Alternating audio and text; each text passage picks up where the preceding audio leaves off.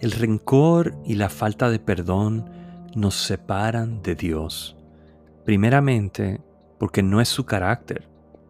Él es tardo para la ira y grande en misericordia. Segundo, porque Él nos ha perdonado tanto que cuando nos rehusamos a perdonar, traicionamos la obra que Él ha hecho en nosotros. Y tercero, porque guardar rencor no está dentro del plan de vida que Él tiene para nosotros.